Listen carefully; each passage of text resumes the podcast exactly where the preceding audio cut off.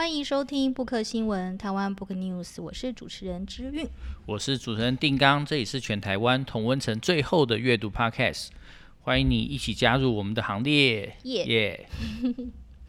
大家好，那我们今天要讲一个很可爱的故事，而且呃，就是继上次小王子之后，我们要来讲一个经典的童话或是成人故事也可以。对，一般。都把他们当成是儿童文学啦，嗯、可是就是呃，社会学最喜欢就是摧毁大家儿童文学的纯真这样子，所以呃，我今天又要用社会学来讲这本书。这本书是《爱丽丝梦游仙境》。对，嗯、那《爱丽丝梦游仙境》其实是路易斯卡洛然后写给他的朋友的小孩的一个儿童读物。对，那呃，你有看过《爱丽丝梦游仙境》吗？有啊，我小时候就看过，就是真的是小鬼的时候。嗯，因为应该大部分人都有看过《爱丽丝梦游仙境》吧？不过可能有的有的是看个各个样的版本不一样。然后当然是因为翻译的版本不同，还有的是呃有的是删减版，有的是那个全文版这样子。嗯，然后我会觉得说，在那个《爱丽丝梦游仙境》这本书里面，我觉得它。蛮有趣的一点就是，先撇开社会学这个 定刚达要讲的社会学的不不管的话，它里面其实玩了很多很多的一个语言文字的游戏。呃，其实我觉得这也是那个谁的写作风格，就是这位呃路易斯卡洛他的写作风格。因为其实你在他的另外一本书，就是那个可能中文台湾繁体中文版翻成《镜中奇缘》。嗯，也也可以发现，他就是会用，呃，一一堆很多，比如说双关啊，或者是谐音的那些梗。当然，这是要看英文版才才才可能会发生的，或是才可能会发现。比如说，像我小时候或我以前在看中中文版，我还没看过英文版的时候，我一直很纳闷，很纳闷，就爱丽丝她里面有一幕说，她就掉到一个洞里面，然后那个洞里面好像是积水，还干嘛？就大家要拼命的游泳，不然。然后游泳到旁边去这样子，然后，嗯、然后，然后那个有个老鼠，对不对？对，然后老鼠跟就觉得说，呃，它的尾巴，然后还有那个。老鼠的尾巴的英文是 tail 嘛？tail 对，嗯、然后然后还有那个我们讲故事、故事寓言那个也叫 tail tail 对，然后读音一样，读音一样，读音一样，但拼不一样，读音一样。可是呃，翻成中文版，你就会觉得说，为什么老鼠尾巴跟一个故事？会会合在一起做个比较，然后会觉得说，哎，说一个很长的故事的时候，当那个老鼠说他要说一个很长的故事的时候，爱丽丝是在想说，你的老鼠尾巴没有很长啊 的那种。对，对我觉得这就是他你在读，嗯，可能有时候读中文翻译版会比较看不出来或有些困惑的地方。如果可以的话，可以读一下英文版。嗯嗯嗯，对，尤其是里面有一些就是。呃，英文诗的部分，嗯，那如果你有看到英文版，也去查一下这个当时的呃，当时流传的英诗长什么样的话，你就会知道，哎，他这边玩的语言游戏是什么？嗯，嗯，对，好，那其实还有就是，其实小时候我以前在读《爱丽丝梦游仙境》的时候，呃，先讲一下好了，等下再问一下定刚，就吸引你的是什么？我先讲一下我很喜欢《爱丽丝梦游仙境》点。第一个是，呃，里面有一个柴郡猫那个角色，因为我从小就是猫奴。嗯、对，我觉得他那个柴郡猫，或者是有时候我记得以前翻成嬉笑猫这样子，然后现在就是柴郡猫，比较正确的翻译是这样子。它就是只会出现，通常只会出现一个大大的、大大的脸，或者大大的笑脸这样子。嗯，这、这、这、这、这对我来说是很、很有一个想象力的一个空间。就想说，为什么我们真的。一定要看到整体嘛，这样子，嗯，然后或者它它也可以随时出现，或是随时消失。另外一个其实就是那个到最后他的这个王国，所以那他的那个所谓的 Wonderland 里面，它是一个扑克牌，嗯，扑克牌王国可以这样讲嘛，就是扑克牌统治的那个，那个也是对我非常有吸引力的一点，嗯、因为我从小就很喜欢玩牌。嗯嗯，那你嘞？我自己吗？嗯。我自己会觉得，就我小时候看这本书，我是很容易生气的。为什么？因为我就觉得说，就大家问爱丽丝问题，她都不好好回答，然后就常常文不对题，然后不知道在干嘛，然后就常常在。就爱丽丝常常常常不鸟别人。对对，而且就是一个情节到下一个情节之间又没有什么接续性，嗯，那也不知道这个角色他的动机是什么。那直到我读了社会学，然后再用社会学分析这本书之后，我才知道说啊，原来它是有道理的。可是，或者是说，我们以现在我们喜欢玩的游戏，那个 RPG 游戏来看，它也有一点点那种感觉，对不对？对对对对，嗯对嗯。好，可是我会觉得是说，爱丽丝她不太、不太就是回应别人问她的问题，她可能就从头到尾，她一直在很执着，她在想她的，也比如说有要怎么变大，怎么变小，或现在到底什么状况，她要干嘛？我觉得她还蛮充分反映了一个一个孩子。或者一个孩子式的一个心情，就是他就是会会在自己的世界里面去专注在自己的问题上面。嗯，嗯，这是倒是我小时候看的时候，跟爱丽丝还蛮蛮有共感的地方。那因为你是资产阶级家庭啊，好啦，所以从小我也没很资产，要小康，小康，大家都小康，大家小康。对，可是你要知道，就是有些家庭他从小就是最重要就是要教小孩子守秩序。就是说你要听别人的话，对，要听命令，要守秩序。当然你会问说，哎，要听什么样的命令？要听就是命令你的人的 命令这样子。那谁有权利命令你？这不一定这样子。对。可是这本书你可以想象，就路易斯卡洛写给他的朋友的小孩。那路易斯卡洛自己是一个资产阶级，嗯，对，而且是一个数学家，然后是资产阶级里面有文化资本的人。让他教给他的朋友。那他朋友的小孩，因为他朋友也是资产阶级，所以他教给他小孩的这个儿童读物，我们一般都觉得说啊，教他童年要教他什么东西。可是我会认为他在教他如何去做一个资产阶级，有点像那种帝王养成那种概念，可他是资产阶级养成这样。对，嗯，所以你会看到这故事里面有三种类型的角色。第一个类型的角色就是统治者或资产阶级本身。对，那他们在做什么？他们在乱定规则。好，所以他在示范怎么样乱定规则。比如说那个皇后嘛，比如那个皇后，然后他们打的那个锤球的游戏，嗯，那那个锤球里面，什么球会跑，然后那个呃球杆会跑，然后球门也会跑，什么东西都会跑，而且就是呃怎样算分，那是就是皇后说了算。大家觉得不满意的就可以叫他说，哎，砍掉他的头这样子。对，所以资产阶级在这边是可以。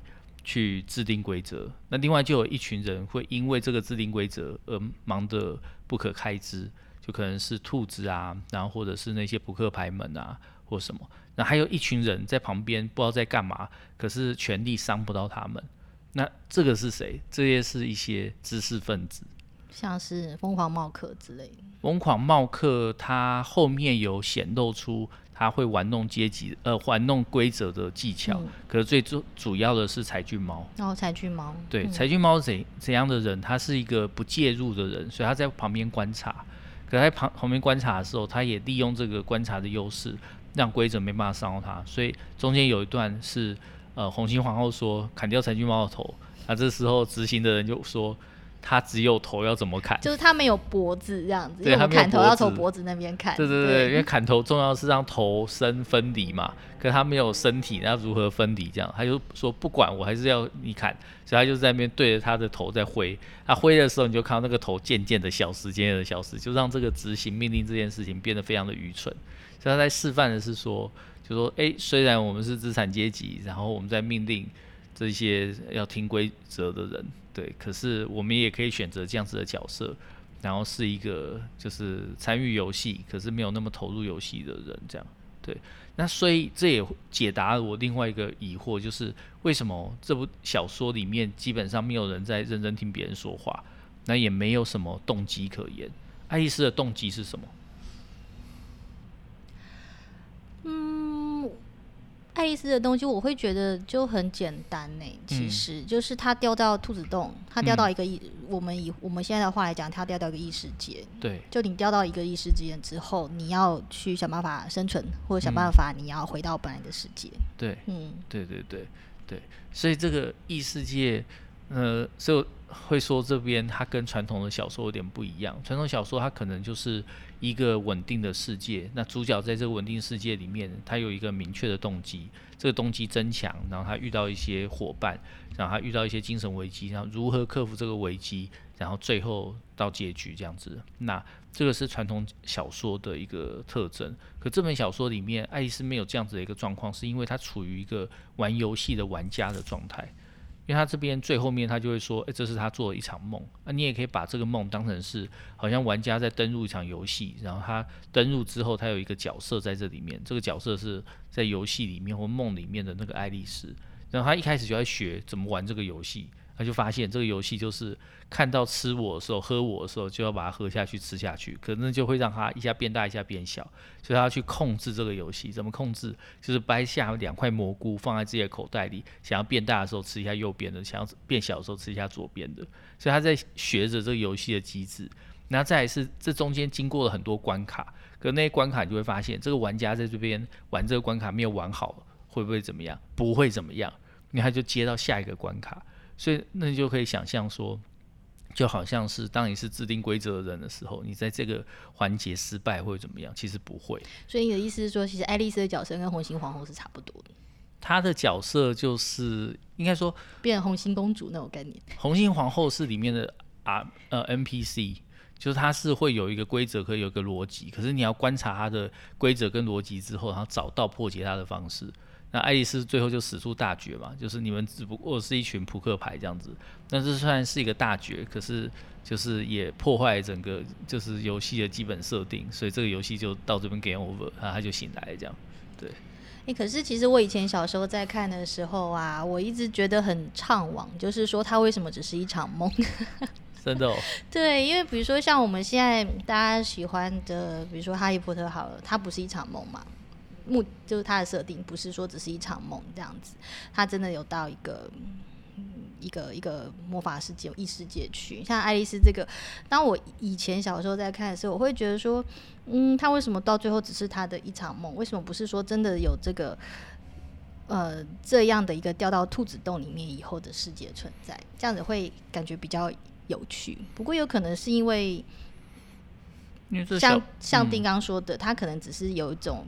是想要来教教育教养资产阶级的书啊，所以你怎么样，你还是要回到现实来这样子，或者是另外一个，就是我我不知道是不是，或者当时的那个写作环境氛围是要是要回来的，因为这是十九世纪末的书，嗯，那十九世纪末的时候，大家对于那种异世界穿越或者说太游戏性质的这种叙事的文本，其实还没有那么熟悉，嗯，可是到了呃二十世纪之后，当电子文化。然后这种游戏的想象开始逐渐越来越丰富之后，那大家就开始开发出了别种所谓的穿越的模式，譬如说纳尼亚王国，那穿越是借由衣柜这样子，所以出柜这件事情意味着穿越，好，这也是双关这样。可是呃，在呃路易斯卡洛《爱丽丝梦游仙境》里面，他因为他其实设想还是一个给小朋友看的儿童读物。所以他让他在这个故事里面体验跟感受，跟学到一些事情，跟学到在这样状况底下你可以怎么办。之后，其实他最后还是要让他回到，不然他的朋友会杀掉他这样子。所以你都给我小孩，你都教我小孩看教什么这样？对，这个怪叔叔，你都给我小小女儿看什么？第二女儿啊，对对对，嗯。哎，对你刚刚说要讲社会学，你只讲了一点阶级，还要讲其他的吗？哦，其实我。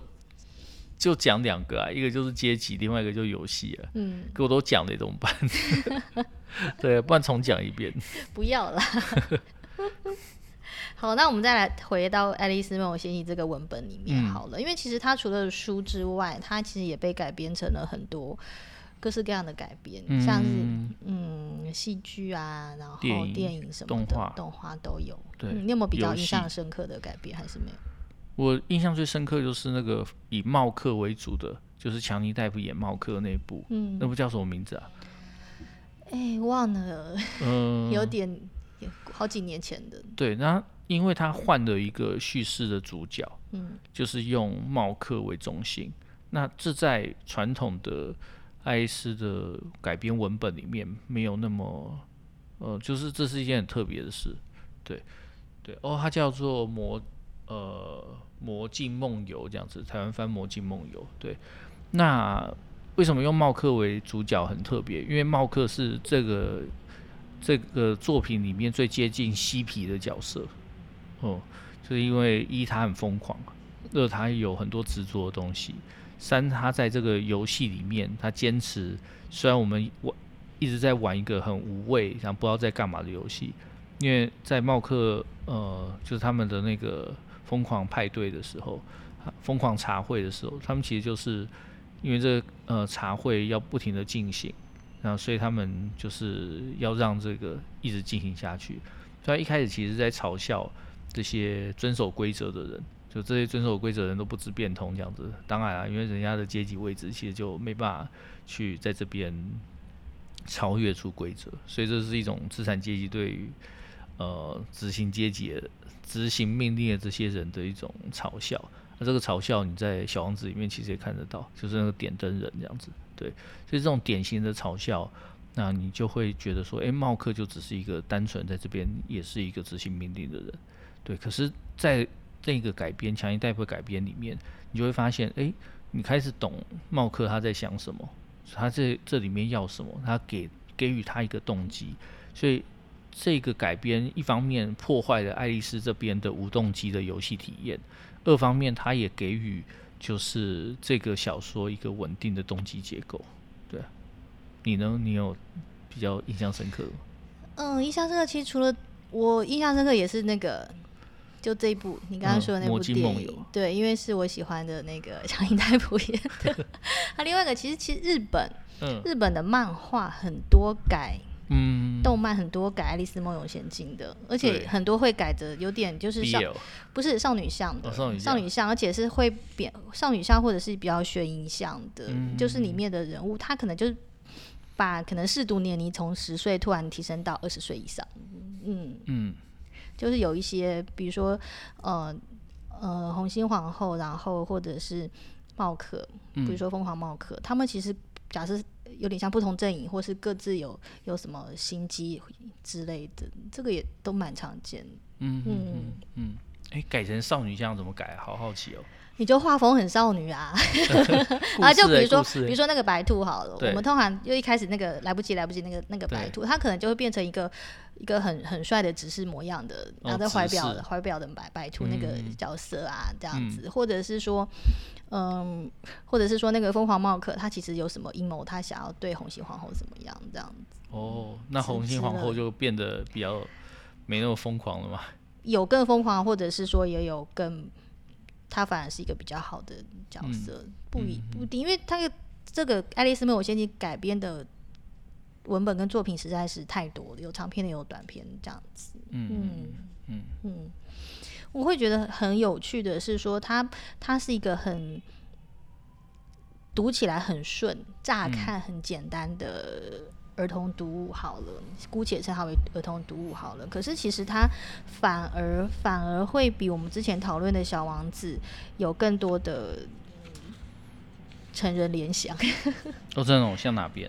就像我觉得你刚才说的那个阶级也是嘛，对不对？对，对。然后后来还有嗯、呃，比如说是嗯、呃，我觉得是爱丽丝她的忽大忽小那个变化。嗯嗯。嗯你觉得这有什么样子的暗示？不是不是不是暗示，我觉得你也可以把它看成是说，呃、尤其是她一个是一个女孩子的角色啊，嗯，对啊，你可以就是说一个女孩子或一个女生，她可能对自己的身体的控制，嗯嗯，对，就像你说，她本来不知道怎么样这样子，嗯、尤其是大家大家在看《爱丽丝梦游仙境》的时候，一开始都会觉得说，为什么就算现代人好了，你不会那么笨嘛？你看一个瓶子。里面装个什么奇不明液体 或干嘛，然后上面写吃我或喝我，你就你就真的去吃它喝它，这样怎么看都很诡异这样子。嗯，对，嗯、就可是他，然后到后来他可以自己决定，说他知道他要从从那个蘑菇的左边跟右边，他可以自己去控制他到底是要长大还是变小这样子。哦，可是我反而觉得，就是《爱丽丝梦游仙境》给人一种，就是说里面出现的角色都是一些符号。嗯、那这些符号的肉身是不会受伤的，嗯、然后所以你也觉得很安全，所以就算你喝了之后，你觉得只是一个冒险或体验，但那个体验并不会让你获得什什么样的伤害。啊，里面你看到的一些残酷的一些景象，其实他也只是闹着玩的这样。所以就是呃，那些皇后说要砍掉头的那些，实际上都没有砍掉头，他们绕了一圈之后又回来。反而会觉得皇后说砍掉谁谁头很好笑这样。对，就会觉得这很好笑这样。嗯、对啊，所以所以嗯，我觉得他当然有冒险，也鼓励呃女孩子去冒险的这种感觉。可是某个程度上，他也给了一个非常舒适跟安全的一个安全网。嗯、那是安全网让，因为他好像爱丽丝做什么事，他其实都还好，这样对，都还好，不会伤到他自己。一方面，你可以想说，这就是资产阶级的自信啊，就算你去尝试在做事情，嗯，会怎样嘛？不会怎样啊，因为会有人帮你收烂摊子，这样也会调整规则，调整成我们根本不会怎样的样子，这样。哦，可以，你这样讲起来就觉得这本书看起来有点讨厌，都这样。这就是社会学如何摧摧毁儿童文学经典。啊还而且也害我笑太大声，然后大家会爆爆声音。对，哎，我上次还没有用用社会学摧毁过小王子，是哦。对啊，那我们可以再录一集。我们再录一集嘛？好，大家听得到。嗯、好啦，回来爱丽丝。可是我觉得里面有一张，我不知道为什么一直从小到大一直让我很不舒服的一张，嗯，就是那个小猪和胡椒。就是他后来去找一个那个是公爵夫人还是伯爵夫人还是什么地方？嗯，然后他有个小孩子，他在雇一个小孩，结果那个小孩是一个小小猪，在一个对，嗯，那不舒服来自于哪里？不舒服来自于哪里哦？嗯，我觉得就是好像就是你会。把本来我们对于一个婴儿或一个孩子，他、嗯、是个不是说小猪不可爱啦，可是因为它里面的形容就是那个小猪也不是可爱的小猪这样子，就是你你会有点摧毁嗯我们对于一个小孩他是纯真可爱那个的的想象这样子。哦，这倒是一个，因为爱丽丝里面它有很多联想游戏，现在联想游戏其实某个程度上也触碰到的一些令人不安的或奇怪的。就是用英文来讲，uncanny 的一个一个感受这样子。那这个感受其实，呃，我觉得是因为我们看，就是你你可以想象，就当我们在进行自由联想的时候，其实某种程度上我们是在一个安全的状态下进行自由联想。可是自由联想就会难免会触碰到一些其实某个程度上被我们压抑起来的一些东西。可能压抑起来的东西，每个人的点不一样。可能对你而言，可能就是那个，就是小孩变成小孩对我是很恐怖的那种压抑，这样。对对对对对，对你来讲，就是你要承认小孩子是不可爱的这样子。对啊，虽然我们常常都说，就小，小孩，就小鬼这样子，嗯，不见得说小鬼都很可爱这样。对对对，可是就是他他就会借由这个联想去触碰这些点，这样。对，嗯。好，那你小时候，你说你，你刚才说你之前小时候或以前看的时候，会觉得，尤其小时候会觉得爱丽丝很讨厌，因为她都不听别人讲话，不回应别人。那如果你你现在在看，你会，你还是有这样的想法吗？现在看，我当然就是用很多解析的方式去看啊。可是我小时候看的时候，我就想说我是一个小男生。然后我又看到一个作品里面啊有小女生，那就想说这小女生可爱嘛，然后就中间发现她都不听人讲话啊，一直跑来跑去啊，吃东西啊，忽大忽小，然后就是啊玩这些游戏啊也不好好玩，然后老是想讲她自己想讲的，所以你喜欢听你讲话的小女生？没有，然后我就会联想到就是班上那些就是总是会有这样子的小女生，她都自己讲自己的这样子都没在管别人，我就觉得说嗯这样的小女生没有很可爱。所以小时候我就觉得说，嗯，看爱丽丝不是不是很愉快这样，对对对。那现在，现在当然就会觉得说，嗯，其实还蛮有道理的。就是如果如果是那个时代的资产阶级，他在教育小孩子的时候，其实他教育他第一个点就是你要认清你自己资产阶级的身份，所以知道你什么事可以做，你什么事情做了之后会怎么样，然后你做的事情跟呃工人阶级在做的事情是不一样的。然后那个安全网、保护网，什么东西都在你身边的这种感受，让他在这里面，他的冒险等于不是真正的冒险，他的冒险是在一个非常被保护的状况下被冒险。然后在这里面，你也可以讲你自己想讲的事情，然后你不用认真听别人讲话，可是你讲话的时候会有人在听。这样，我我觉得，我觉得那个作为一种怎么讲阶级教育，其实是。我会我后来会越来越觉得那件事情是很深刻。那你问我喜不喜欢这件事，我不知道，我只能说，嗯，有些人可能喜欢，有些人觉得可能不是很愉快，对啊。对啊，假设假设我们很清楚自己不是资产阶级的人去读这本书的话，对，对然后，可是因为它被包装成是儿童文学啊，嗯，儿童文学就是说所有人只要有童年，你都可以在这里面找到乡愁跟召唤，所以就像我上一拜讲小王子的时候，我就跟学生说。你家有私人飞机吗？你有私人飞机吗？那你为什么觉得《小王子》里面说的童年就是你的童年？对啊，我们的那个投射作用是怎么怎么产生的？当然，这不会是出版商会想要看到的东西啦，所以出版商就会抹掉这些不太平顺的东西，让它变成所有人在里面都可以投入。